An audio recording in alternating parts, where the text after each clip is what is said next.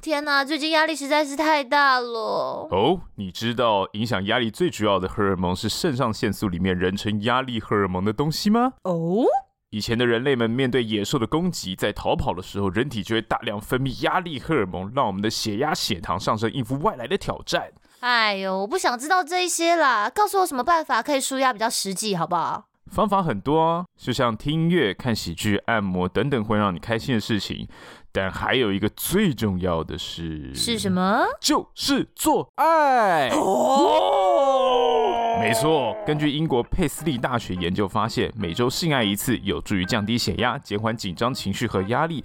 最重要的是，性爱舒压对男女来说感受是一样的。哎呦，正所谓舒压平权就是现在。不过，完美情人不代表一定可以给你完美的性爱，但是优质的情趣用品却能够帮助您在高压的生活里与伴侣来一场酣畅淋漓的 High Quality Sex。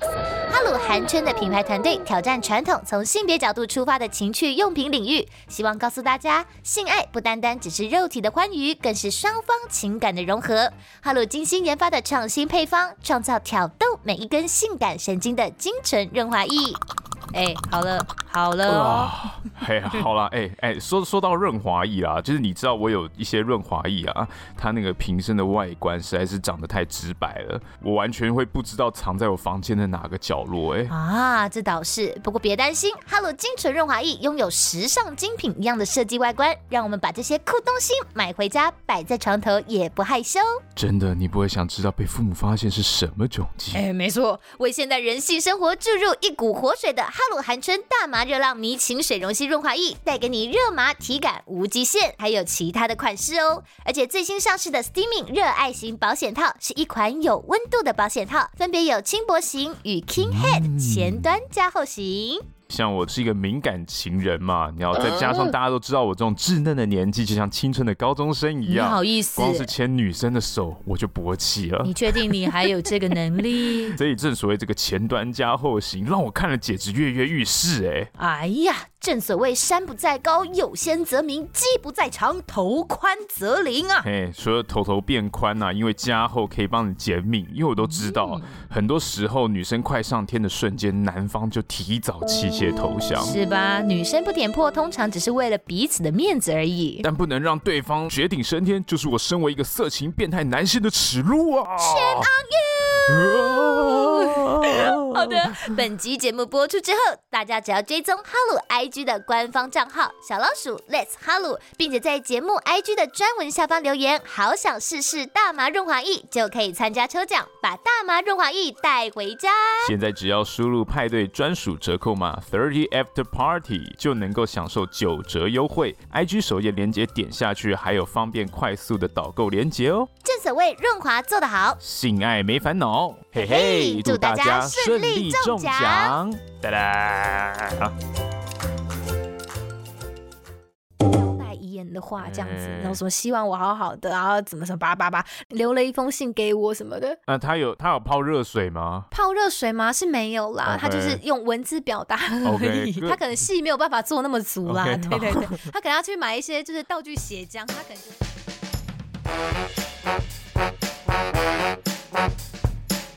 上班这么累，下班喝一杯。欢迎大家收听三十后派对。耶！Hello，！大家好，我是西卡。大家好，我是 Ben。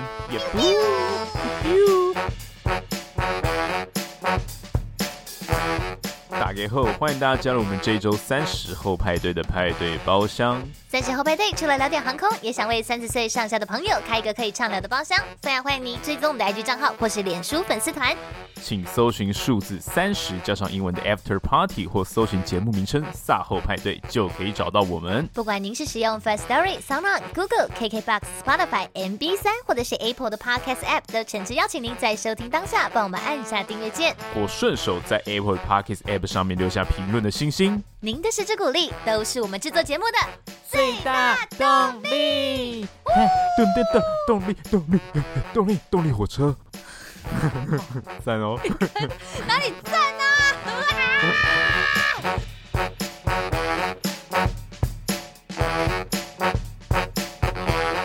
你好，十十二月呢，就是一个圣诞月，哦、这样讲对吗？对啊，而且还有一二一二啊，大家应该继续买买到剁手手吧。一二一二是什么？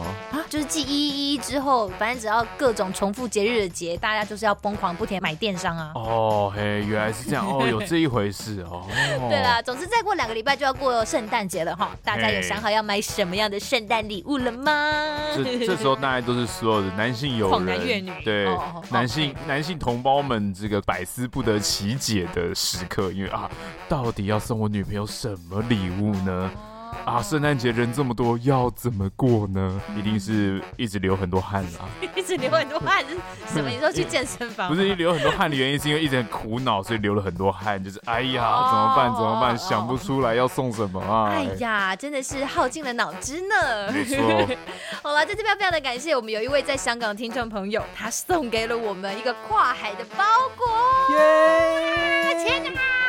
哎，真的好，谢谢他，真的，真的，真的，我是傻爆爷，我从来没有想过有一天我竟然可以收到海外听众的寄来的小礼物，他真的是超扯的，史上第一，这吓死我了。对，它里面就是有围巾，然后还有有要给我跟 Ben Ben 的卡片，这样很感人，非常非常谢谢他。然后他就准备了一条深色的围巾，他就是说，因为可能之前我们航空直播间有提到，就是我们飞去一些很冷的地方的时候，我们的制服外面是只能搭配深色围巾的吧？西卡是一定要搭配深色才行啊，够了。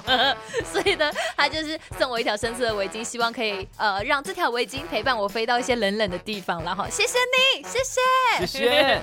好，那这边也要特别的感谢持续一直有在给我们小额赞助以及抖内我们的大大。哎呀，哦、那天不禁，因为我真的是没有想到，呃，谈话一线之后，竟然陆陆续续还是有有这么不断的有抖内进来。谢谢大家，对我们都有看到，一直有人送火箭啊，送飞机啊，鲜花鲜花车子车子，对啊对啊，谢谢大家抖抖抖。谢谢大家，对，就是真的感谢大家。就算是少少三十块，对不对？便利商店里面也可以买买预饭团呢，嘿，五十块就可以买一杯咖啡，对不对？哎，是啊，是啊。虽然虽然西卡现在已经是有一点体重危机了，但还是谢谢大家的喂食。可以改送鲜花跟素，呃，不，不是素果啦，鲜花素果饮料塔，那是罐头塔啦。那大家也可以抖那些给 Ben Ben 啊，因为大家都知道，因为 Ben Ben 真的长得很猥亵，他有时候走在路上就会直接被警察扭送到警局，然后有时候我都半夜要去保他出来，哎，就会有些一颗罚金的部分，所以大家也可以有一个一颗罚金专户的部分。一颗罚金专户，救救救救经常被认错的变态，救救长得很猥亵的 Ben Ben，救救脑残穷，救救猥亵仔，对，猥亵仔，我真的没有，我真的没有，你看起来就是有，没有没有啦。那除了送我们圣诞礼物或是抖内我们之外，就像你刚刚讲的，还没有想好要送情人或是好朋友什么样圣诞礼物的朋友们，不要烦恼。哎，圣诞节的时候就是要来这个互相体温，也是要来一下的啦。今天赞助我们这一集播出的干爹呢，是我们的韩春哈鲁集团哦，他们推出的这个大麻润滑液，还有热爱型保险套，就是希望大家能够在这个圣诞日子里面爱的火火热热，如胶似漆。哎，而且刚想到哈鲁这个词啊，对，就好像韩柱的声音啊。你直接把它撞声了耶！好好好，这个很有记忆点。好呀。总之呢，这些东西有拿来当交换礼物。我跟你讲，跟朋友一起抽也是非常棒的礼物。我跟你说，抽到的人，大家一定还是会在那边假声说：“哎呦，你干嘛拿这个东西出来抽啦？哎呦，很丢脸呢！大家都在看。”我跟你讲，每个人心里都在暗爽，说：“Yes，赚到！哈哈，这东西好赞！”大家不要再 gay 声了，好不好？大家都三十几岁的人了啦，所以大家不要客气，好不好？尽管用我们的九折折扣码去买爆它，买爆！而且我们也会在我们的贴文里面放上这个导购的链接哦，希望大家可以透过我们的导购链接，然后再输入我们的九折折扣码来进去买保险套跟润滑液。对，只给你们九折，你九折，就给你九折。前面明明就很温馨，在那边说我们收到了跨海听众的礼物，就画风一转，又在这边保险套润滑液。好啦，正如今天大家看到的标题就知道。我们今天除了啊、呃、有我们的干爹赞助之外，我们还是有一些任务要做的。是我们今天也是在讨论一个比较严肃一点点的话题，沉重一点、啊。在这个寻觅伴侣的这条路上，不是每一个人都能够这么顺遂的，好吗？对呀、啊，就是其实能够找到一个灵肉跟你都契合的伴侣，真的不是一件这么容易的事情。哎，哎，是啦。啊，那些都丢节遇人不淑，不小心你可能就会遇到一个在你心里造成很多阴影，甚至是肉体上造成实质伤害的恐怖情人。就恐怖哎。对，Ben Ben 只是长得猥亵，但他其实并没有真的那么恐怖。所以我觉得相较之下还是有一些差别的。我还讲对，对啊，干，不然不小心讲对，接的很快。那其实一直有在听我们节目的听众朋友，可能有一点点印象，就是我之前有提过，我以前啊曾经有遇到过恐怖情人的故事，但是其实我应该是没有在节目里面深聊过这件事情啦。那这次会让我算是鼓起勇气吗？或者是下定决心，就想说要把这段故事挥别过去，对，有点类似叙事治疗啦。就是等到我一直讲，一直讲，讲到 讲到我再也不会觉得这件事情带给我这么大的伤害的时候，也许那一天就是我好起来的时候了吧。对，所以我就想说，好，那我决定把这段经历分享出来啊，因为呃现在也还是风风火火的啦。新闻上面引起这个社会震惊的，就是我们高嘉瑜立委嘛，他也前一阵子的时候就遭受。到它恐怖情人殴打的这个暴力事件，这样子。哎、欸，其实一开始我大概知道这个新闻，我并没有深度的追究。对。但因为这一次要准备这个题目嘛，然后稍微查了一下新闻之后，发现哎、嗯欸，很夸张哎。怎样夸张？我有点吓到，我以为就是 OK 一个男生打女生的一个普通的家暴。哎、欸，没有哎、欸，他不是只打哎、欸，他是羞辱哎、欸，就是我觉得那个是想要用肉体的伤害再来威胁这个人的心灵跟精神。我觉得哇靠！这这好过分哦！就是还叫他签一些签一些字啊，或者要当众给他出糗啊，我就觉得哇，我的天哪，你到底是嗯，就是自己在旁边读新闻读起来，真的是觉得哇，真的很触目惊心，对不对？很触目惊心，我觉得好令人难过。就是天哪，这其实我对林炳书的行为理解，其实都是来自于新闻报道嘛，跟高嘉瑜他在谈话节目上的一些叙述。可是他的一些情绪反应跟行为，其实也真的都让我忍不住想起我那一位有很明显。所谓边缘性人格的前任，就呃，这世界上其实有很多种不一样的变态人格。那我我觉得我自己研究过了一下之后，我觉得我的前任是比较属于边缘型的啦。那其中，我觉得高佳瑜他在开记者会的时候，最让我呃。重击到我内心的其实是他开头就先道歉他他的那种歉疚感，我觉得我呃很能感同身受，很能感同身受，就是他觉得发生这样的事情其实是很不堪的，其实是很丢脸的。就是我可以明白，以他一个这样子高社经地位的女性，遇到这样的事情的时候，第一个跳进脑海里的反应一定是为什么我这样的女生还会遇到这样的事情，还会爱上一个这样的人，他觉得很丢脸。我觉得这个心情上的纠结跟焦虑是非常真实存在的情绪，所以我也希望大家接下来在听我的故事的时候，可以记着这样的情绪跟焦虑。也许可以帮助大家，呃，在每一个很想要翻白眼，或者是觉得怎么会这么笨的状况下，能够稍微进入一点点当时的我的心情这样子。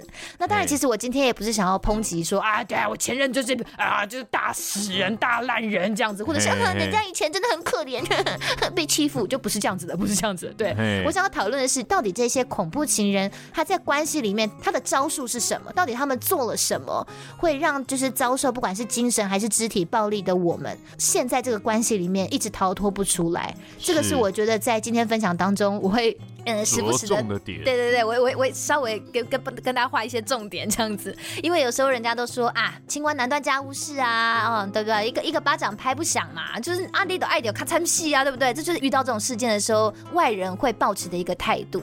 那我觉得其实事情真的不是就是大家这样子轻描淡写的一句话带过这么容易而已。好的，好，那事情我就从一开始来说好了啊。OK，这个民国八十三年的年代。你的那个古早的故事 这样子，哇！你说那个，然后说那个人就很坏，那个人就抢了我的棒棒糖拿去吃，然后还把它掉在地上，然后还掀我裙子。那个时候心还才五岁，你确定吗？五岁啊！我你很烦哎，不不要打断我的情绪好吗？OK。我那个时候呃几年前了就不说，那个时候认识这个前任的时候，其实说实在我的状态不是到太好。嘿那那个时候我之前有讲到，是我刚结束一段长达五年的感情，然后那个时候因为断的也也很很突然，哦、所以其实我也是什么大学的时候是不是？对，大学一直延续到我找到正职工作，对对对，所以呃，他陪我经历了一个生命当中。身份剧烈转变的时期，也可能因为这样子导致我们，反正总之就最后就分开了这样子。然后那个时候，其实我一直处在一个思索自己到底为什么会在上一段感情里面失败的一个状态。我很想要找到原因，我很想要找到一个解释。是，可是其实当时的我并没有真的很清楚的看透我自己身上的关键的问题。嘿那这个我可能之后会再补充一下，这个关键问题是什么？那但这个地方大家可以画个重点了，就是你在一个状态不稳的状况下，你。并没有真的去探寻自己内心的时候，这是一个很关键的点。那在一个状态不稳定的状况下，我就觉得说好，真的很傻。就年轻的时候就觉得哦，我的前任一个怎样怎样的人，那我的下一个一定要找一个跟他完全不一样的人。好，这样子就是 这样我，我我的我的下一个恋爱一定就会很顺遂、很成功，我们就可以很棒这样子。哎、欸，你的想法很天真，很天真的。我就说年轻的时候真的就是很傻，我会觉得天哪，那样子形态的人，他最后呈现出来的样子让我让我觉得很害怕，让我觉得说，呃为什么他要这么的偏执？那这样我找另外一种个性的人，是不是他们就可以比较好的进入一段伴侣关系？等等的，你知道，就是我那个时候想的方式就是很蠢呐、啊，就是很直接，然后完全没有任何道理的。但我自己也觉得，就是你这样想，其实也不会说真的很蠢，因为我觉得大部分人其实他们也不知道应该要怎么想。那就像我自己举个例子，就像那个大 S 跟汪小菲，对不对？嗯他们可能你看看起来好像是一个呃门当户对的一对，但你看最后还是分开了。那再来就是你看理科太太有没有科学择偶、理性择偶，最后也还是我觉得就是我我拿这两个例子来举，就是说其实不管你是用任何一个各种合理的或理性的方式去评估一个人对的依据，嗯、但好像都没有办法会有一个真正的正确、啊。这不是个百分之百的保证啦。对对对对，对，对，对。但总之，其实回头过来看，当然我当时那样的想法的确是。呃，是天真的，对，因为在我还没有静下来认识我自己的时候，就这样子盲目的把这样的择偶对象的标准呐，哈，应该这么说，就是把它往光谱的另外一端去挪移。其实说实在的，这是一种卸责，你懂吗？OK，就是我完全的把我在上一段亲密关系里面遇到的问题，跟我应该负起的责任往外推。就是我没有去检讨我自己该负什么责任，或者是我想找我该怎么负责任的方式，但是我找不到，那我就觉得好，那既然我现在目前我找不到，那我就去我就去把这个东西外包给别人好了我就去找一个不一样的人来，那就对了，我就不用这么伤脑筋了。所以我那时候遇到这个人的时候，我心里就觉得说，哇，好，他的个性超棒的，跟上一个人完全不一样，所以我就迅速的给他安上了一个理想情人的帽子。但是那个时候，我真的是完全。忽略了他的家庭背景，其实非常的复杂，也非常的破碎。然后我也忽视掉他的工作跟收入其实是不稳定的。然后我也忽视掉，其实我们两个是完完全全不一样的呃学习跟成长的历程。那个时候真的是那个差异是怎样？可以讲解一下吗？就是嗯，就是他从小其实是呃。要讲这么明白吗？他是学习体育的人，OK，就是他的成长历程并不是以一个升学为导向的方式在。求学的，是，是，是他付出了非常多的心神在体育这方面。那他的家庭背景就是，爸爸的确在他很小的时候，呃，有有一些前科。那妈妈也好像也是在他呃还很小的时候，就有一天突然就离家了，就就跟他断绝联络。所以其实我可以明白，这这一定在他的成长当中造成一定的心理创伤。OK，对。但是我那时候就觉得，我才我我不管这些，我就觉得说，只要我们彼此是是是喜欢彼此的，之间是有爱的，我。我那时候觉得说，这一切都是可以跨越的，这些差异都不算什么。啊、没错，这种真爱无敌的邪教，这也是重点，大家要画起来，这是重点。二，如果你心中存在着真爱无敌这样子的想法的话，这也是很危险的一件事情。我就信，怎么样？我就信。那我们就睁大眼睛看下去。哎哎哎哎，不是啦，如果你好运，当然不会像我一样啊，对不对？就是这些关键因素，当然日后都会造成我们在三观方面一些相当的差异嘛。不过一开始其实价值观本来就不会这么。容易这么快就显现啊！一开始大家都哦，好好的，我爱你，你爱我。但是你知道在一起几个月之后，哎，事情发生了，他突然失业了，因为他的工作是那种一年一聘的那种单位，所以他等于说他抛弃掉他原本家乡的那些些资源，他整个放掉之后去另外一个县市，就为了去做这份工作。可是那份工作却是一年一聘的，所以突然失业，等于说他毫无根基的必须离开他工作的地点以及那个地方派给他的宿舍。所以，因为我刚刚有讲到他家庭很破碎，再加上其实我后来也发现到他的朋友圈感觉也很疏离，他真的就是一个标准社会支持系统非常薄弱的一个人。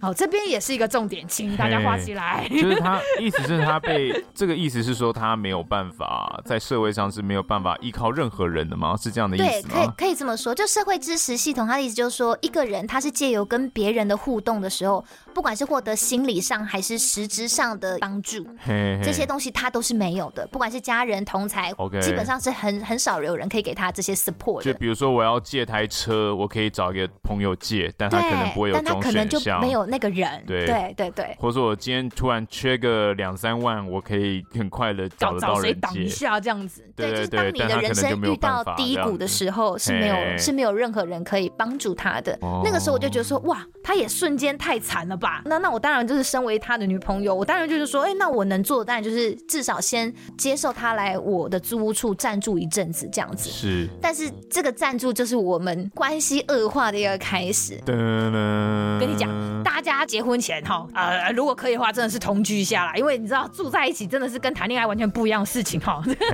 这个长时间相处之下，我渐渐发现他其实是一个自尊心极强的人。那当然我也可以理解，因为他自己的家庭很破碎或什么之类的，造成可能他心里有一些些的自卑感。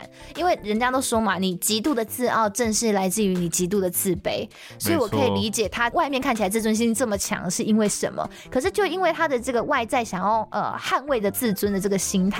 变成是他很不愿意去尝试，呃，跟他原本工作性质不一样的工作。所以他表面上会说哦有啊，我就是现在有去投一些履历啊，有去找一些工作啊。可是他回来之后就会用各种的理由跟我说啊，那边不适合啦，我那边升迁管道很差，欸，哦，因为他没有办法直视自己的缺陷，因为这个会很赤裸的把他不足的地方给展露出来。对，我觉得他可能在求职市场上本来就不是一个呃这么有资源的人所以等于说他能够找到的工作真的就是讲真的，他的专业类的不是，就他也看不起的工作，OK，他自己心中有一个他觉得他应该做什么工作的想象，而且他会一直跟我说，我内心是有梦想的，我从小是是是是是学体育怎样怎样出身的，所以他是没有办法接受自己可能要去餐厅帮忙端盘子，OK，或什么之类的这种打杂工的，他没有办法接受。是是是，当然我可以理解他的自卑情节，那我也想到说，他的确是很想要在他职业上努力，有实现自我的渴望等等之类的，所以这就是我不停的在这些过程当中一次一次的为他找借口的过程，他都还没讲，但我自己在心里先帮他找好所有的借口了。这个，请大家也画起重点来，哦、这个是重点四。你就你最会为别人着想啦，就我最会找借口，对，这是一件很危险的事情。然后，其实我那个时候在整理这些过往的时候，其实我有思考到，我之前在亲密沟通那一集吧，其实我有我有讲到，其实我过去是个不太会设立人我界限的人，然后我也很容易把。别人的情绪跟期待当成是自己肩上的责任。人我界限是什么？人我界限，它其实它不算是一种，它不是道德，不是法律，嘿，它其实就是一个你觉得怎么样的那个 boundary，就是我觉得这件事情我不舒服了，呃，就是你你自己的，我会去踩的这个界限，就是你自己的这个舒舒适的底线了，哎，对。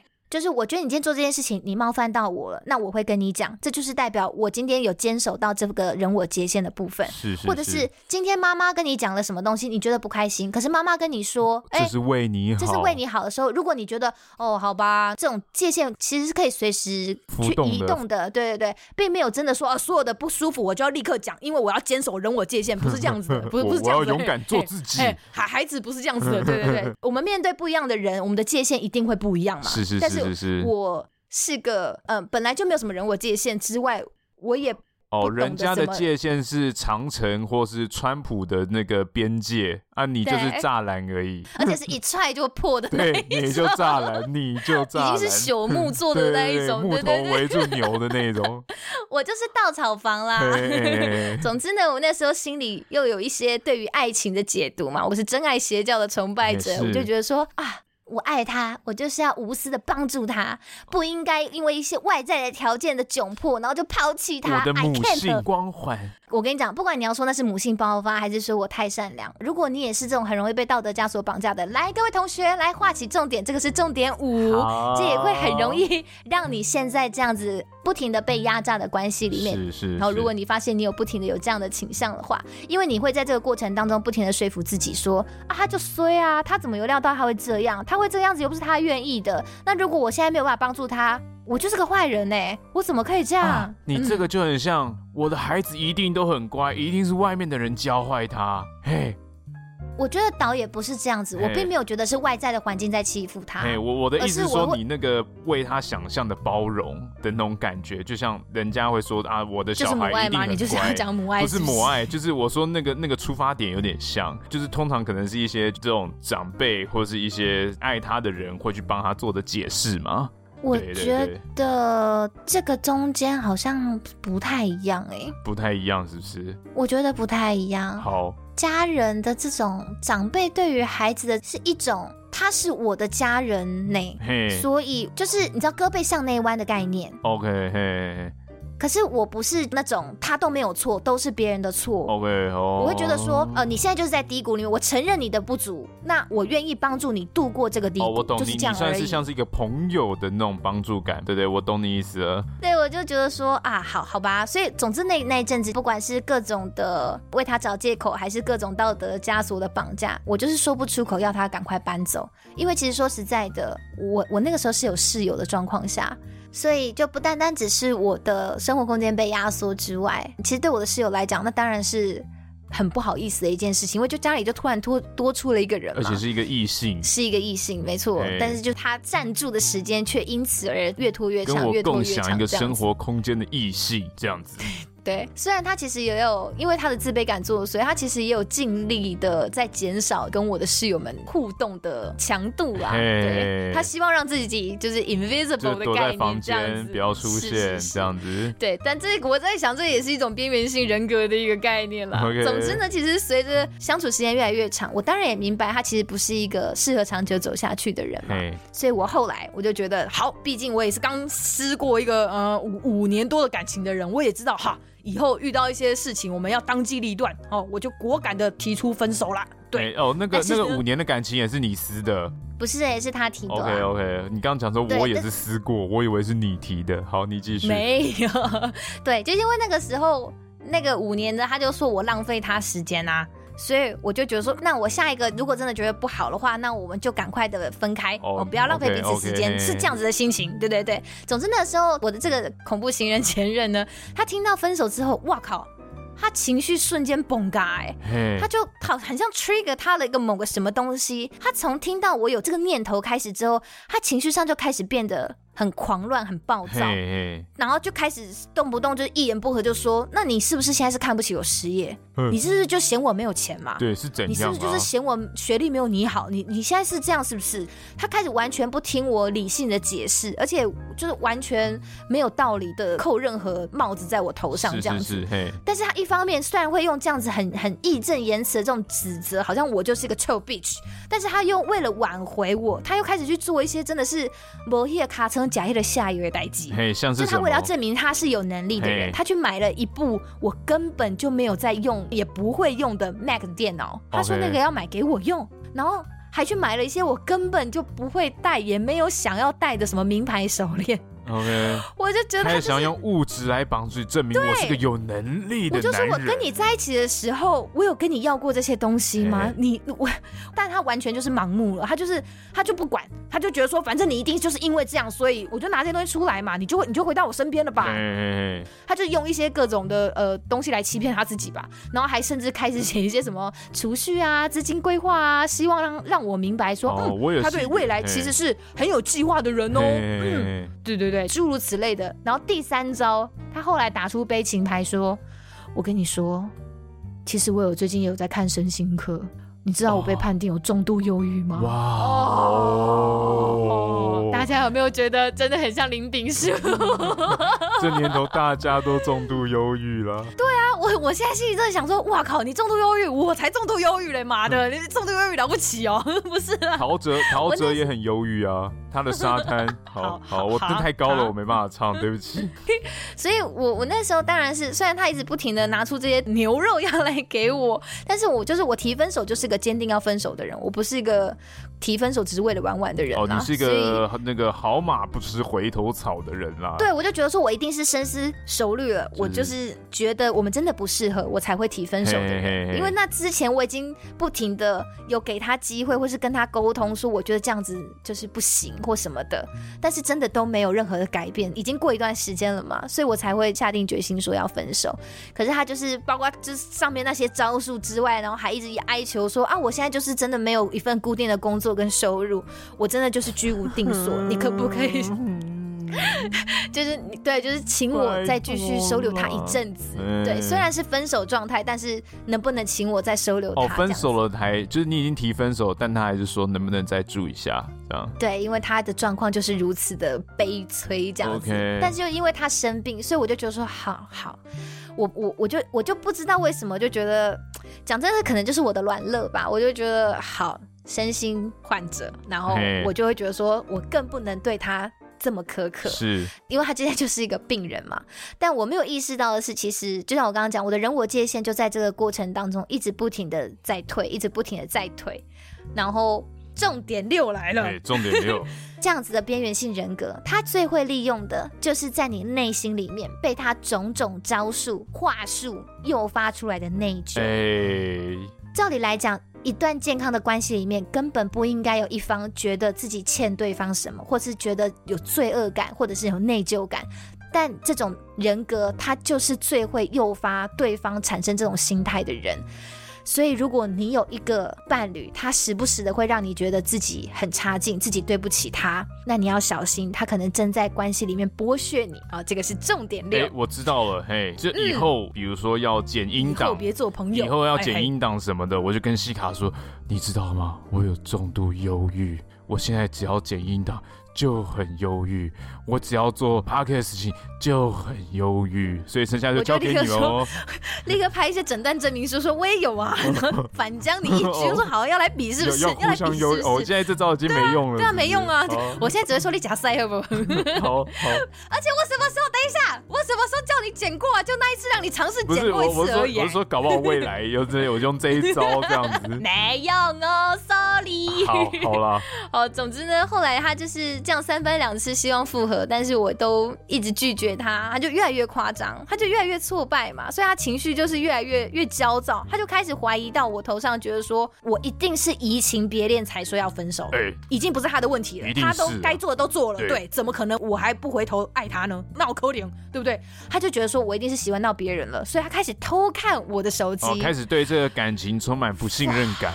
是，他那个时候，呃，其实也是第一次在我面前显现。他那个狂暴个性，就他偷看我手机之后，他突然崩嘎，然后就大暴怒，然后质问我说：“你为什么跟别的男人在社群软体上面聊天？那个人是谁？” 哇，等一下，我想说。哎、欸，先生，我已经跟你提分手了，你只是不小心刚好还住在这里的一个人而已。但他却试图强力的干涉我的交友状况，而且那个人是我的同事、欸，哎，就是是我的朋友。他但他完全不管，他就是跨掉欧样的亏情这样子，你完全是没有办法跟那个状况的他讲道理。是是是，因为他那个时候真的是超级愤怒，然后又声泪俱下的控诉我说我是如何的对不起他，然后他炸怒到你知道，他就随手抄起。手边的那个马克杯，你知道吗？那种瓷杯哦，他就做事要砸自己的头。那、啊、他有砸吗？他有砸吗？你不要吃瓜群众这么明显，好不好？你不要闹，那时候真的很可怕，好不好？他就恐吓我说，我如果再敢接近他一步，他就要拿马克杯砸自己的头，因为他知道这招对我管用啊。嘿，对，他完完全全就是抓到我的痛处。哎，我好想看哦，那好想看他真的砸自己头上。哎，你知道真的马克杯会？现在的话，我可能会花两百请他表演砸自己头。就砸，就是这样，他砸自己的头，就是他会像电影一样，就马克杯碎掉，然后头没事，还是头这样慢慢的流一条血。就是我想知道到底会用，因为我没有看过马克杯砸头。没关系，我强烈建议等下录完音的话，你可以自己在家里试试看。我不用了，我不用。OK，好，请继续。就除了他这样恐吓我之外，他接下来还冲进厕所里面，把自己反锁在厕所里，然后故意让我在厕所外。听他用后脑勺撞墙壁的声音是真的是砰砰砰的那种，你是真的听得出来，他是、你知道人的脑撞瓷砖的声音，我不晓得大家有没有听过，但是它是一个特殊的声音，咚咚锵的声音，那声音其实蛮可怕的，对，但他就逼我要这样子在门外苦劝他，然后一边用那个声音对我做这种心灵上的凌迟。他就是完全在那个当下沉溺在一个自伤的角色里面.你知道，扮演一个超级受害者，然后我就是宇宙无敌超级臭碧池大坏蛋，我就是一个加害者这样子。那后来当然就是这件事情就他稍微情绪平缓，当然就落幕了。可是就是因为我我看过他这一面，所以在日后的相处上，他就是个恶性循环，我就更加的害怕再一次激怒他，我的生活就变得更加的小心翼翼，因为我真的太害怕他又突然哪一天哪根筋不对的，突然又这样子再度的伤害自己。那当然，过了几个月之后，他终于搬走了。哎、欸，那我很好奇，那时候发生这件事的事情的时候，你的室友在家吗？应该不在，或者是其实声音并没有真的这么大。OK，我想说，这如果吵得这么激烈，室友搞。我其实那个时候也也不在乎外面的状况。Okay. 我那时候脑子 focus 在前面这个愤怒到不行的人。呃、对你那时候其实管不了什么外面的事情的。了解。但即使是他后来搬走，但我也没有办法跟他完完全全的断绝联系，因为他就是一直告诉我说，他真的很需要我，然后 真的很需要你。他只是他现在并没有要放弃这段感情哦，他只是退回到一个追求者的角色，嗯、他就是希望他重新做人之后，我们可以再重新开始这样子，好当一个终身的追求者。对，所以他就是时不时的还会打电话过来关心说，哎，你在干嘛？吃饭了没有？什么之类的，就装的好像一切都还是像以前一样。可是我因为太害怕激怒他，我不敢封锁他电话，我也不敢不接他电话，所以我就一直在这样子的害怕激怒以及他的情绪勒索之间，我不停的。徘徊着，就是我只能去扮演他写好的那个剧本里面的那个角色，就是我必须在那里，我不能消失。你又再次的被他的卷进那个轮回里面。对，那什么事情让我彻底醒来？其实是过了几个月之后，他第二次暴怒大发作这样子。嘿，为什么？我记得那时候我是在南半球的一个外站。然后当时的我，因为真的已经过好一阵子了，就这半年以上了吧。我那时候已经认识我现在的男朋友，虽然还没有在一起，可是因为认识阶段，大家一定会包包电话粥或传传讯息嘛。哎呦，对对，一定就是啊，你先挂哦，你先挂，嗯，我先挂，哦，我不要。大概是这种。大家知道了吧？在热恋中的 Ben Ben 就是呈现刚刚那样子的样态。好，大家就尽管的唾弃他。对对对，我才不是这样子哦，我才不是这样谈恋爱的哦。哎，我就是这样子哦，Ben Ben 就是这样子哦。嗯哼。好。然后呢，我就在。跟我就那个时候，现在的男朋友讲电话的时候，我就突然发现，哎。有插播的讯息，但我看到是他，我想说天哪，又是他，我当然就不接啊。但是因为打了一通之后，他又过了几分钟再打，就发现我还在讲的时候，哇，他瞬间 Bianchi key 崩啊，对他 key 崩，他就开始瞬间疯狂打来又挂，打来又挂，然后开始疯狂的传信息说，你现在在跟谁讲电话？男人吗？他是谁？你为什么不接我电话？你为什么不回我讯息？你你现在立刻给我接电话哦。然后因为你知道 Line 讲电话，如果你一直有电话插播的话。你其实是没有办法好好好好讲电话的，嘿，是是是，所以我 我就只能跟那个时候就我现在男朋友说，哎、欸，你等我一下，我回一下别人讯息。宝贝再见了，嗯嗯，妈妈拜拜。然后真的好令我作呕哦，看你老师，我真是要吐了。我在帮你挽回你的这个形象，好不好？干，这有什么好挽回形象？你说大家听到说，嗯，宝贝拜拜哦，妈妈，然后大家会觉得说，嗯，西卡今天好可爱哦，这样子吗？对对对，就是哦，你你就是在沉浸在爱情里面，这是一个不一样的人呢之类的，或是或是你才没有这么你想象中的在那个漩涡里面旋转的人呢，这样子。好，请继续。我就挂了我。那个时候就是还不是男朋友的男朋友的电话，然后我电话就接通了，哇！一接起来真的是各种问候哎，他真的是直接疯狂用三字经骂我，是因为我那个时候真的就是有一点气到嘛，就被他这种理所当然的介入的态度气到。我那个时候真的就讯息上我就直接回他说，对，是男人。我那时候真的有点赌气，你知道吗？我说对，是男人，所以他就是崩哈。我也是有点白目啦，但我说错吗？马的都分手了，然后总之他就是疯狂用三字经问候我，所以他就觉得说啊，我背叛他啊，我要去死这样子，他就情绪崩溃啊，他就说他真的要骑车去路上被车撞死这样子，然后我就说呃呃傻眼，然后就过一两个小时，他中间电话都不接哦，过一两个小时之后，他就真的打来说我现在人在医院。他刚刚真的就在路上，然后出了车祸这样子，所以他现在是被送到医院观察伤势这样子，什么什么的。我说哇，真的是说到做到的一个人、欸、哇，哇，这方面就很说到做到哎、欸。对对啊，这方面就很说到。那你说要搬走的时候怎么都不搬走啊？没有没有，那个时候当然不是这样的心情嘛，那个时候真的没有那么清醒，那时候觉得干，你真的被车撞，哇靠，你真的超疯的、欸、这样子。那再过了几个小时，就是真的是已经到台湾凌晨的时候，整个其实整个晚上都没睡，他就突然又打电话来，然后传了讯息跟我说，他现在要离开医院了，他要偷跑出医院。然后他什么？他们拿了一堆药，还买了一把刀，然后还买了一罐烈酒。他现在就是要。不管是要吞药哦，以下这个地方要下个警语，下面真的大家一定要珍惜生命啦，好不好？珍惜生命，好不好？如果有任何问题要打张老师专线，好不好？珍爱生命，依依旧依旧爱我，依旧爱我，一九二五。然后他就说，他现在就要去一个不知名的地方，不管是你知道吞药自杀，还是要割腕自杀，他就是要去结束自己的生命这样子。他甚至还拍了一张照片，里面有刀、有药、有酒，有各式各样伤害自己的东西的照片给我。他疯哦！超疯！他就是要告诉我说，我现在跟你讲真的。我真的就是要做了这样子，那个时候的我人在外站，就是我真的什么东西都没办法做，但你的心悬在那里。对，因为。我觉得我是没有办法承担身上背一条人命这样子的恐惧的人。哦，他就知道，因为对你来说你会有这种顾忌，所以你他就用这招对你啊。嘿，对啊，就是这样啊。他太了解我了，你知道，猎人对于自己的猎物是了若指掌的，所以现在爱情里的人都会觉得说，哦，他超了解我的，他超体贴的。可是没有，你现在就是猎物而已。所以猎人了解猎物的习性，这是其实是非常能够理解的状态。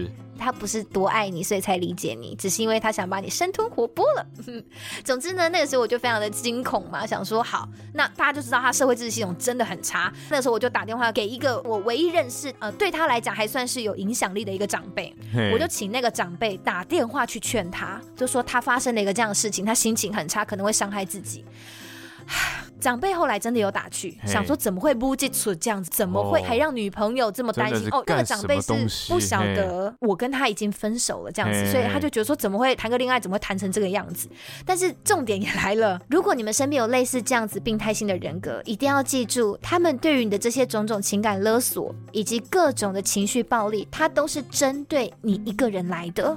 他在外人面前，他对这个长辈，或者他走在路上，或者他可能刚刚在医院里面，他看起来都非常非。非常的正常，你好，你好，嘿嘿嘿，对，知书达理，温文儒雅，对对对。但是他只对你这个样子，所以他会极力的去禁止你跟外人阐述他对你做了什么，因为他知道其实他这个样子是疯狂的，是是丢脸的，是违背常态的，是很窝囊的。所以那个时候他知道我有联络那个他熟识的长辈的时候，更怒了，对他干爆生气的，干，你为什么要让他知道？这样让我很丢脸。他就说，他又再次发出死亡威胁，说你再敢。联络别人试试看，我就立刻死给你看这样子。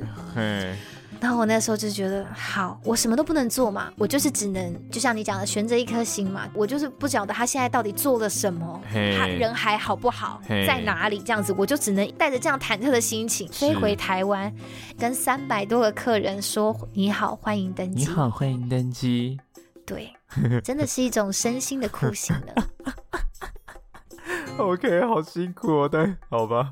这个这个感情太冲突了，但是哦，对，就是你必须要笑，但你脑中其实一直疯狂闪过他死在某一个旅馆床上的画面。OK，嘿嘿对，所以 超赞的。难怪难怪你的抬头纹这么深，这样子。靠腰才没有，因为一直眉头深锁。就是因为已经在外站的时候，其实也没睡，然后再加上你机上你要飞回台湾，你更忐忑，因为你落地，你知道，就是有点那种答案揭晓的感觉，你知道吗？就他到底死了没？他死了吗？死了吗？那种。对，所以就是在机上，你根本没办法入睡，所以我真的是以一个灵肉分离的状态回到台湾的。结果一落地之后，你知道我打开手机，然后跳出讯息，咚咚，哇操，这个人真的是很会算我落地的时间呢。OK，他就算好我大概什么时间落地，传讯息来说，我跟你讲，我割腕了。然后他说他现在很痛，他正在等药物发作，什么什么之类，就是。零零散散讲了一堆那种交代遗言的话，这样子，然后说希望我好好的，然后怎么什么叭叭叭，留了一封信给我什么的。那他有他有泡热水吗？泡热水吗？是没有啦，他就是用文字表达而已。他可能戏没有办法做那么足啦，对对对，他可能要去买一些就是道具血浆，他可能觉得太下重本，他没办法，因为有点痛，跟下去就哎好痛好痛，算了算了算了，道具血浆道具血浆。反正我那个时候看到这个讯息的时候，其实我脑中有跳出一个小小的声音，告诉我说：“哎，我觉得这个人他不是真的要死，这个人是死不了的。他的所有的实况转播都到我落地了，他还刻意发这样的讯息，他就只是为了要让你痛苦而已。他就是一个把你的担忧跟善良当做垃圾的人而已。所以你的痛苦对他来讲才是他要的。”他不要，他不要你的喜欢跟爱，其实，oh. 就是你的痛苦跟你的挫败感、你的罪恶感，才是他赖以为生的养分。他对他要借由这个东西，才能感觉得到，就是他是被需要的，他是被他是被爱的。对对对，对。所以当我领悟这件事情的时候，我当下真的是，我觉得那感觉其实蛮复杂的耶。就是我一方面有种释然的感觉，好像又看得更透彻了一点点.但一方面其实我是非常愤怒的。我会觉得，我原本以为你说的喜欢跟爱是真的，但在那一刻起，我突然发现你是以凌迟我为乐的时候，那个感觉很，那个心情真的很复杂，瞬间的反转，对，就会觉得哇，所以你根本就不是你说的那样啊，对是你人生当中第一次领悟的道理，嗯，真的就是哇，那因为我就是说我几乎身心是已经来到了一个临界点了。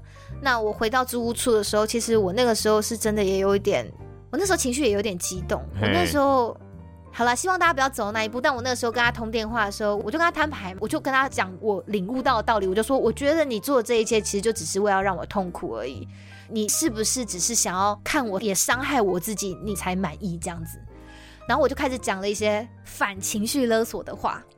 我就是那一刻起，我开始用以其人之道还治其人之身的方式。太情绪勒索。对，我那时候真的才明白，要让一个疯子害怕，最好用的方式就是比他更疯这样的 boss 哎.不好，真的跟大家讲，这个招数很不好，希望大家都不要弄到这一步。可是我那时候太气了，我太恨了，所以我想让他尝尝看这种这种揪心的感觉。是。结果他真的也就怕了，你懂吗？他这个臭俗辣，他也怕了。所以你到底做了什么？我就说，那你你现在是要死了吗？OK 啊，黄泉路上我陪你啊，我就从楼上跳下来，现在外面还下着雨，血迹很快就被洗掉啊，没问题的啊。我就用这种超级尖锐的语气去攻击他，嘿嘿嘿，我就是要，我也想要，我也想要伤害他，没错，是，所以他就害怕了，很棒，OK，嗯，他就真的有点被吓到，他就真的是立刻从台北叫车过来，好像一副要来阻止我做傻事的样子，你知道吗？就他就他整个人突然变得超正常的。他就突然说：“啊，我真的知道我做错了。就是他其实都知道他在情绪勒索我，因为他从小到大他爸也是这样对他的。他知道这样不好，他知道这样很痛苦，可是他停止不了这样的行为，讲得头头是道哦。哇靠！我那个时候想说，哇塞，你大彻大悟哎，你突然变得好正常哦。哇，你其实是可以理性沟通的人嘛，你都很知道你自己在干嘛哎。然后我就想说，嗯，真是孺子可教也呢。哇靠！我真的是又再次被我的善良 给出卖。我就小以大意说。”好，那既然我觉得我们都很明白，我们这段关系真的已经被消耗殆尽了，那你接下来你就带着你剩下还还放在我房间的东西，赶快就带走吧。因为他那时候就是走的很匆忙，还有留一些东西在我房间。然后我就说，都打包好了，你今天就一并带走，我们就到此为止，这样子。结果我帮他一起把这些东西拿到楼下的时候，呵，他这个人故技重施，恢复正常的，真的恢复正常时间大概只有十分钟吧。他突然就问我说：“哎、欸。”我一次拿不走这么多东西，我可不可以慢慢来拿？我瞬间变脸说：“没有办法，你现在就是要把所有东西拿走。”我就知道他就是不愿意结束一段关系，他就是紧紧的要把这段关系抓在手里，然后他就一言不合，他人就跑走，留我跟那一堆垃圾在社区的中庭淋着雨，然后旁边就那堆垃圾。哇，你在社区里面好有戏剧性哦！哇，我真的是 你在社区，我真的觉得太扯。不是因为那时候是凌晨，okay, oh, 是凌晨。我落地的时候是凌晨，okay. 根本没有人。Okay. 我真的傻眼啊！因为刚刚一切都很正常，到下楼梯的时候要送他出门那一刻起都超正常的。欸，我完全不懂这个大反转是什么意思。哎，我跟你讲，这一段听起来很荒谬，但是重点来了。好，重点七，对于一个病态人格来说，尤其像他这样的边缘性人格来讲，失去一段关系或者是被抛弃，这样的恐惧对他来讲是最可怕的。是，不管这段关系有多么的残破不堪，只要关系还在，他都觉得无所谓。他们就是一个这样子的人，所以只要能够留有一丝借口，还能够跟我保持联络，他都会紧紧抓住。所以他就突然跑走嘛，他不愿意把东西清得一干二净啊。这个东西是他的是是把柄嘛，嗯、对不对？我就在一个非常无语的状态下，我又接到他电话了。嗯，他就说他药效发作，在哀求我下去救他。他说他呼吸困难，他要死在路 边了，这样子又要死掉了。又要死 again，他很会死哎、欸，他真是哦，死都死不了。所以你看，人类的生命力其实真的非常的旺盛。我听电话的时候，我那时候感受到另外一种新的情绪。Hey. 我发现我那个时候接到他这通电话的时候，我我极度的震撼。Hey. 但我发现那个情绪其实对我自己是，就我。我突然好恨我自己哦，因为我嘴上说的说我没有办法管你，你你要自己想办法，你自己叫车去医院。但是我一方面其实我又我又压抑不住我内心非常巨大的恐惧跟罪恶感，hey, hey, hey. 我就会害怕说，万一这一次是真的怎么办？你能说这一次不会就是那一次吗.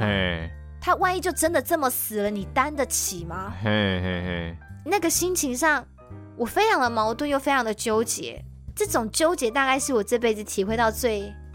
最极致的时刻吧就是我没有一刻这么的讨厌我自己过。就我，我太生气，为什么我我要懦弱成这个样子，让这个人无止境的控制我跟伤害我.然后我还要去救他，但我后来送他到医院，我就强压怒气嘛，我送他到医院。他就是说我没有带健保卡，我刚出门就是呃，未来来来找你，我什么都没有带，你你你留下来陪我好不好？我就转头抛下一句说，你人都在这里，你死不了的。我转头就要走，我怒气已经在天灵盖了。结果他又急了，你知道吗？他他就又像是个没事的人一样追着我跑出来说，哎、欸，你不要这样子啊，哎、欸，黄西卡，哎、欸、哎、欸，黄西卡。然后我那一刻的时候，我剩所有的事情，所有的情绪突然浓缩成一颗子弹，你知道吗？这是打爆了我的太阳穴。我瞬间，这所有理智线全断。是，我对着他，真是用我这辈子从来没有用过的声音跟样貌，我对他疯狂的咆哮。嘿，我真的就是就是我完全不管，我才不管什么什么医院人很多啊，或者急诊室人很多啊什么的。对，我就是、哦、你就是我平常在路边会看见这种很震撼、就是、震撼演出的那种情侣吵架。嘿嘿嘿对，我突然发现我就是那种人呢、欸。我就是那种大家会觉得说有必要吵成这样的那种人，但是大家都不知道，可能这故事的来龙去脉是这么是这样。对，那时候真是像疯了一样，我对他咆哮说：“我不准你再喊我的名字，我不准你再碰我的身体，我拜托你滚出我的人生！”我真的就是嘶吼般的对他咆哮，我感觉到旁边的人在看我。嘿，我那时候是觉得够了哇。真的够了，对，嗯，我觉得那一刻我很难形容那种感觉，我我不会说我解离，可是我觉得那个时候我真的很抽离我自己，嘿，我觉得我在在某一个程度上，我必须要让另外一个更强悍的、更能够保护我自己的意识来驾驭这个身体，嘿，因为只有那个意识才能够帮我说出那一些藏在我心底压抑很久的话语，嘿。对，对，嗯，就是那一些藏在我心底，我很想要帮自己说的话。是是是。对，反正我那时候就是可以理解了。我就是大骂他的自私跟迂曲。哦，所以他你是你是大骂一长串这样子。我，我大骂一长串，我突然文思泉涌，你知道吗？OK。我突然，因为我每一次有任何的不对劲，我都告诉我说没有，他不是这样的人，没有，他不愿意这样子，都是什么，都是什么。可是渐渐的，我就把这些所有帮他找的借口一一推翻之后。我就发现他是所作所为，完全就只是在剥削我而已啊！就像我刚刚讲的，就他爱的只有他自己，只有他那个自怜的身世而已，他根本就不是真的喜欢我。是，就他的占有欲不是因为爱，他那些什么我会这么生气是因为我爱你，我这么生气这么想要占有你是因为我真的很需要你，根本就是狗屎！亲爱的，如果有人正在这种关系的话，亲爱的，这些真的都是狗屎，这些都是屁话。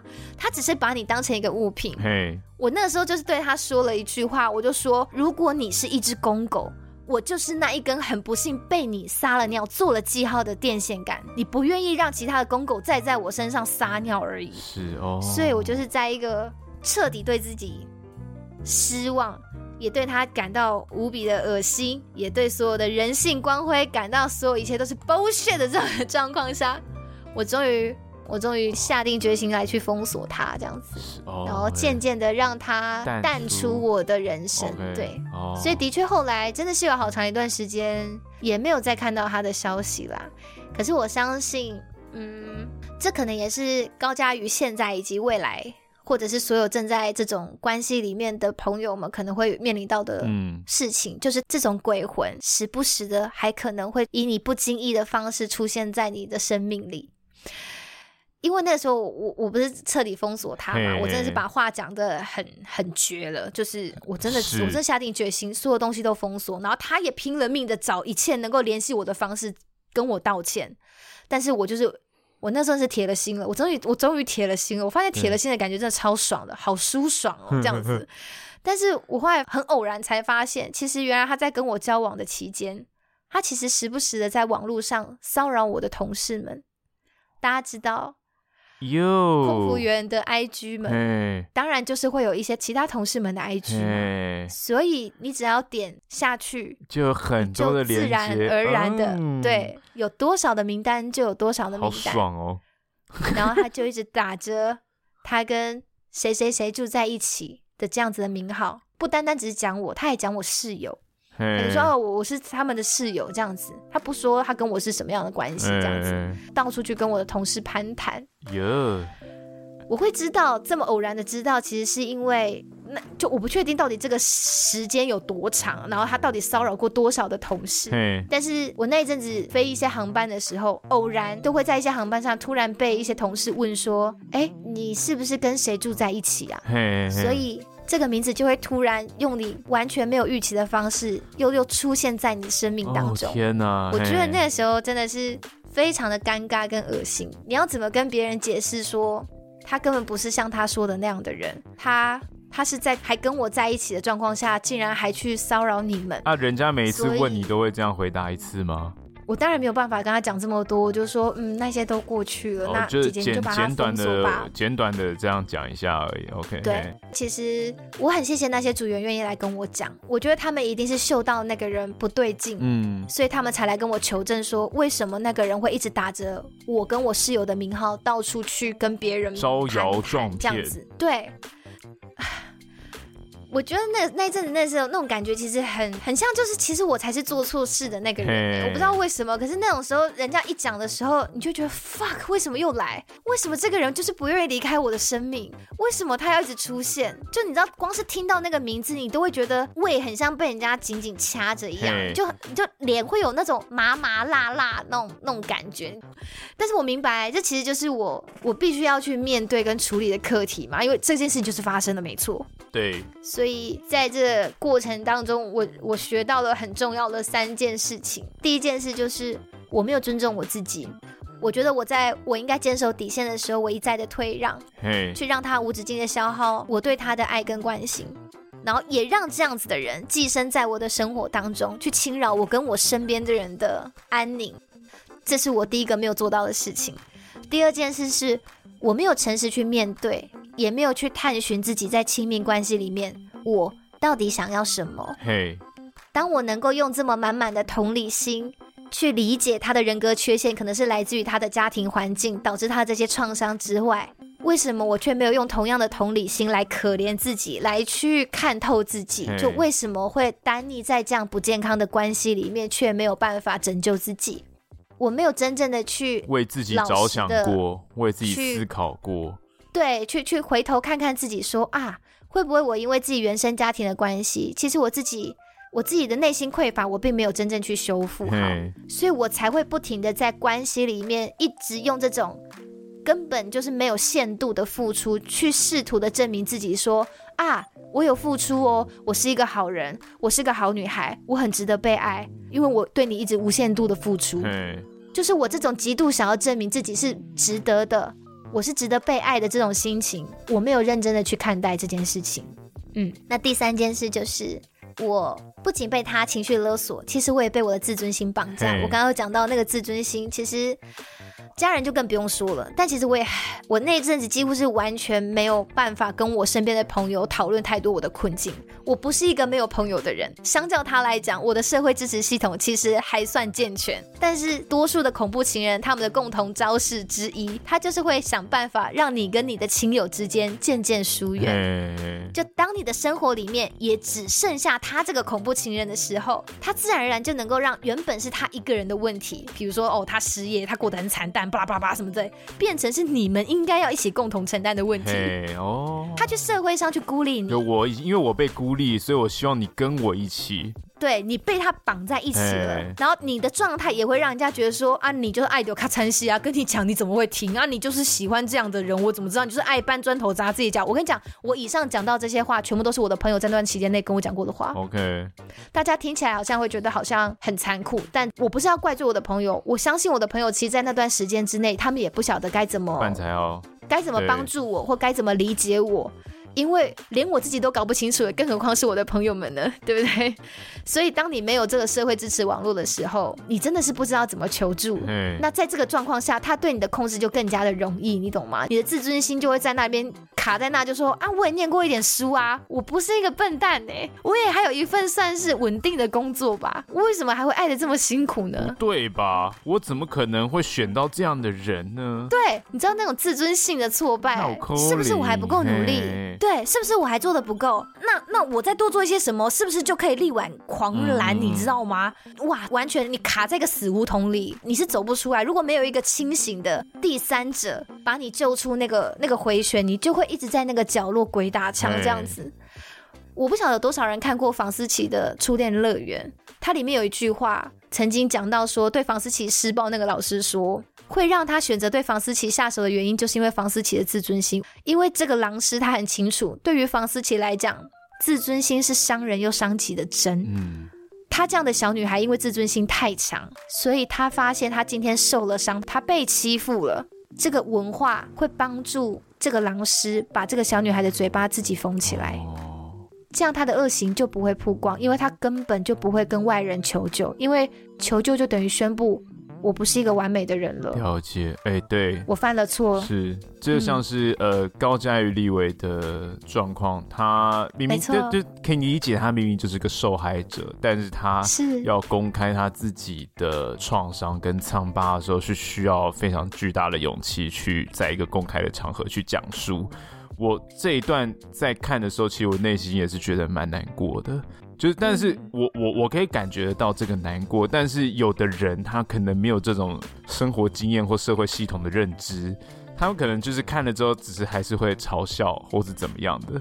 但是这就是令人很很伤心的一部分了，就是他的伤是这么的明显，但是而且这么的深，这么的深，但却还是有人要嘲笑他。这个社会是看不到。对对对对，对那个脉络大家看不到，然后就哦天哪，就是嘿。嗯，我也是那时候看到高嘉瑜立委他在记者会上的表现的时候，我我真的是当下立刻想到的就是当年的自己。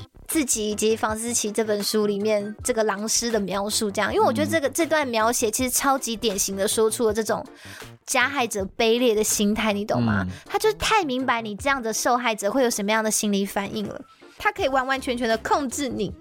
对不起，哦，他可以完完全全的控制你。西卡不要哭，来，大家给帮西卡打气，西卡不要哭，没有要哭，哦哦、所以。其实这也是向外界解释了很大一部分，就是说为什么在关系里面受迫害的那一方迟迟没有向外界求助的原因嘛？因为羞耻感真的其实是一个非常非常非常大的压力，它会让你断绝你自己跟外界的联系，而且自尊心本身就让你筑起一道墙。我就说，我朋友其实那个时候多多少少虽然会知道我的状况，可是他们的反应真的就是哦，你就是妈祖啊！我是真的有朋友就说我是妈祖，哎，就是说啊，你就妈祖，所以你才这么善良，你才一直收留他啊。就在他们眼里，我这种没有底线的付出，就只是因为我很善良，还有我很傻。那个时候的他们给我的回馈，不管就是所谓的善笑吧，或者是气恼，说你到底为什么要一直这样这样什么的。可是你知道，那就是一种恶性循环。就你自己也觉得我好像做错了什么，所以我才爱的这么痛苦。可是当他们在询问你的时候，你又觉得没有啊，你嗯，你你可能也有点想否认，或者是你也不晓得该怎么讲，或者是你你其实也不太想要跟他们讨论，因为不知道怎么讲之余，可能你害怕你说出来的时候，你会再一次的被笑，跟再一次的不被理解，因为他们都是你重要的朋友，可是你就是已经在很彷徨的状况下，如果连你最重要的朋友还只能耸耸肩说，谁叫你要爱上一个这样的人？你知道那是那对当下的我来讲有多么多么的受挫吗？就是我。我我也不晓得为什么，可是我跟你讲，这种很危险的救世主情节。在外人的眼里就是这样，这就是为什么很多人会说“清官难断家务事”这这句话会传这么久，因为这就是一种循环，就是说，我他爸爸可能从小就是一个会家暴他妈妈的人，这样的女人长大之后，因为她太习惯这样的亲密关系的模式了，她 somehow 就是像是一种 curse 一样，她还是会在她自己的亲密关系里面去找一个会家暴她的男人，然后没有办法跳脱出一个轮回，这你知道就是。很悲伤的一件事情，可是对于外人来讲，他们的态度就是会让受害的人非常的无助。那其实我那时候超想要对全世界大喊说：“我他妈才不善良，好不好？我他妈才不是什么什么妈祖，好不好？我就只是一个卡在关系泥沼里面的一个普通人而已。只是你们不晓得怎么理解我，我也不晓得怎么办。所以当我后来情况好一点点之后。”我就有有一次找了一个机会啦，就有认真的跟我的好朋友聊过这件事情。欸、我那时候就其实也算是我第一次这么认真的用这样的态度跟他表达。啊啊。那时候离我们第一次认识很接近吗？没有喂、欸。OK，好，那请继续。我只好奇问。我我就很认真的跟他表达说，我明白。他的气恼是因为他对我的关心啦，就他对我的态度，那个时候就是会觉得我真的不晓得你在干嘛哎、欸。嗯，他他表达他关心的方式就是这样。可是，在那个时候，我就跟他说，在那个当下的我，我我需要的其实是一个可以接住我的无助跟彷徨的聆听者。嗯，我知道你会生气是因为你爱我，但是能不能不要急着批评我，不要指责我，告诉我的问题，或者是告诉我说，你这样就是蠢，你这样就是不对，对，你这样就是被他利用。我我那个时候就跟他讲说，这些我都知道，我只是迈不开那个步伐而已，因为我觉得不会有人支持我啊。了解。我就只是想要有一个人，他愿意承接你的失落情感，让你有办法可以想出更好的方法。嘿，对，就是愿意聆听我，然后愿意支持我，嗯，这样我才会有勇气。嗯，对，就是至少我离开这段关系。还是有人支持我的，嗯、对，就是这样的心情而已。嗯，嗯，了解。对啦，总之，总之一直到现在，嗯、呃，我觉得没有没有真正遇过这样子的人，其实真的很难理解那一种留在心底底层的罪恶感跟自我厌弃。是，你知道那种感觉真的是，嗯，会让你对爱跟人性的质疑。跟焦虑狠狠的磕在那边。那你现在有好一点了吗？对于人性啊，跟这个社交啊，或是感情上的想象啊，等等之类的，我有努力在让自己好起来了。有让努力让自己好起来。嘿，呃，应该说我一直都不是一个很健全的人，嘿但是也是因为他才让我大彻大悟嘛。说，他来度你的业啦。对，就我渡他，他渡我之类的吧。就是我自觉我正在往好的路上走去。虽然有时候大家都说自我修复的过程，其实它真的就是一个磕磕绊绊的一个过程。有时候你可能会前进三步，后退两步。嗯。有时候你会觉得你超棒，你现在你现在很看透这一切了，你现在已经自我修复的很完整了。我已经是爱情行家了，我已经是关系高手了。但你还是 somehow 你会在某一些过程当中发现你自己面对一些关系上的挫折的时候，你还是会回到。很不安跟焦虑的状态里面，再怎么样，但但现在你已经比较有自我察觉的能力了啦。嗯，不管再怎么样的关系高手，在这些事情发生在自己身上的时候，他应该也是会有一些接近过类似的状况吧？对。对啊，就像什么我们讲一些什么呃两性专家，还有之前要选立委的那个另外一个两性专家，我忘记了。反正总之很多两性专家不是也都经常会爆出说，说邓慧文啊，对对，邓慧文啊，对，你看他们也都是两性专家，但你看遇到了这些男生的时候，还是会滑一跤。我是觉得不管大家在这方面学习有多么厉害，在遇到事情的时候，可能都还是会有一些绑手绑脚的部分了。对，嗯。毕竟我们就是人类嘛。对啊。怎么可能什么时候都像书本里面讲的这么的理性，跟这么的条条有理？对啊，有难度啦，黑啦。对，那关于更多恐怖情人的样貌吼，其实非常推荐大家可以去看一本书，叫做《渣男冒号病态人格》。这本书它是一个医生写的，那它里面很详细的剖析最常见的七种病态的人格，他是如何在亲密关系里面去剥削跟操控，然后也伤害他们身边的伴侣。如果有兴趣的话啦，可以推荐大家去看看这本书。那因为他这本书其实他最后也有特别来分享说，要怎么样才能够跟这几种类型的渣男们和平分手。因为有一些，比如说像反社会型的那种人格，是真的很危险的那种。他完全不觉得他自己在做的事情是错的，甚至他就是觉知道他是错，他更要做的那一种。是，那很容易就会引发出一些暴力的事件。大家要记得，有七成的谋杀都是来自于你提分手之后。所以，如果身边真的有这样的朋友的话，大家一定要就是帮助他们这样。那你会觉得我需要去看这本书吗？还是说本身就已经是这个？你是变态人格啦，你不是病态人格。嘿，変态ですね。嗨，那今天的分享不是要卖惨，然后最主要当然就是我刚刚提到那本书嘛，它里面其实有一些个案的心情是一样的，因为那个医生要要把它集结成册的时候，其实还有问过那些。些个案 说愿不愿意把他们的故事分享出来，嗯、那那些个案给医生的回答都是一致的，就是认为说他们相信只要多一个人愿意勇敢的说出这一些经历的话，就能够帮助更多的人对于这一些真的是已经病态的会形成危险的人格有多一点的警觉跟敏锐度。就你，你真的没有遇过恐怖情人的人，你真的就算你听完所有这一整期我刚刚罗列的那些重点，你可能还是会觉得哈，为何啊？这很明显就是一个 garbage，怎么会有人会爱他啊？这样子？可是我想要跟遇过恐怖情人的朋友们说，我们没有错，但是可能我们还不够喜欢自己，还不够诚实面对自己，所以我们不小心爱错了人而不自知。那我也很希望你们的善良跟美好可以留给值得的人。是，好，重点就是值得的人。Okay. 下面划重点。Oh.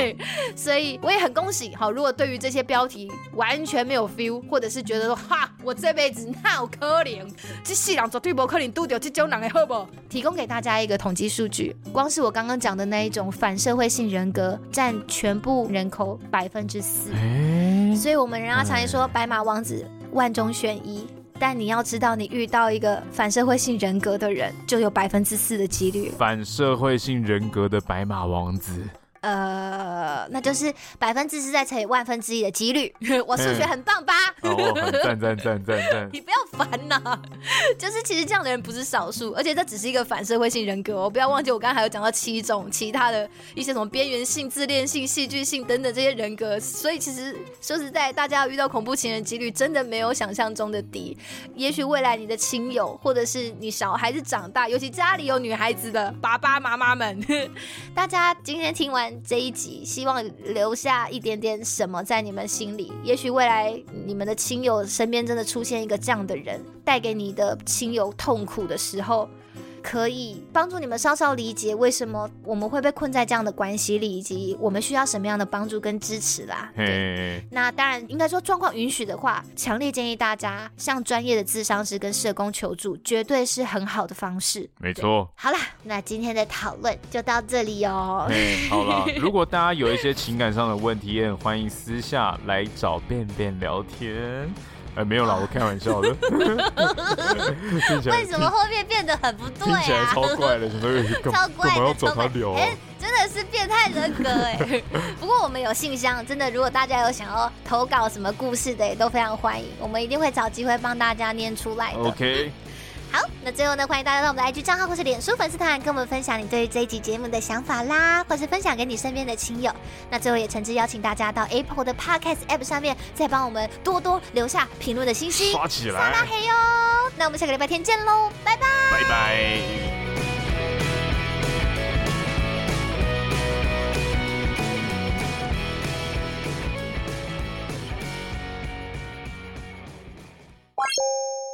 花哈哈哈！花絮时间，您的支持鼓励都是我们制作节目的最大动力。动动动动力动力动力动力火车，赞哦！哪里赞 呢？我这嘴巴喷出火来了，傻眼哎、欸，烂死了！什么动动力动力动力火车？哦哦，你不要剪掉，我觉得动力，我要用上一集的。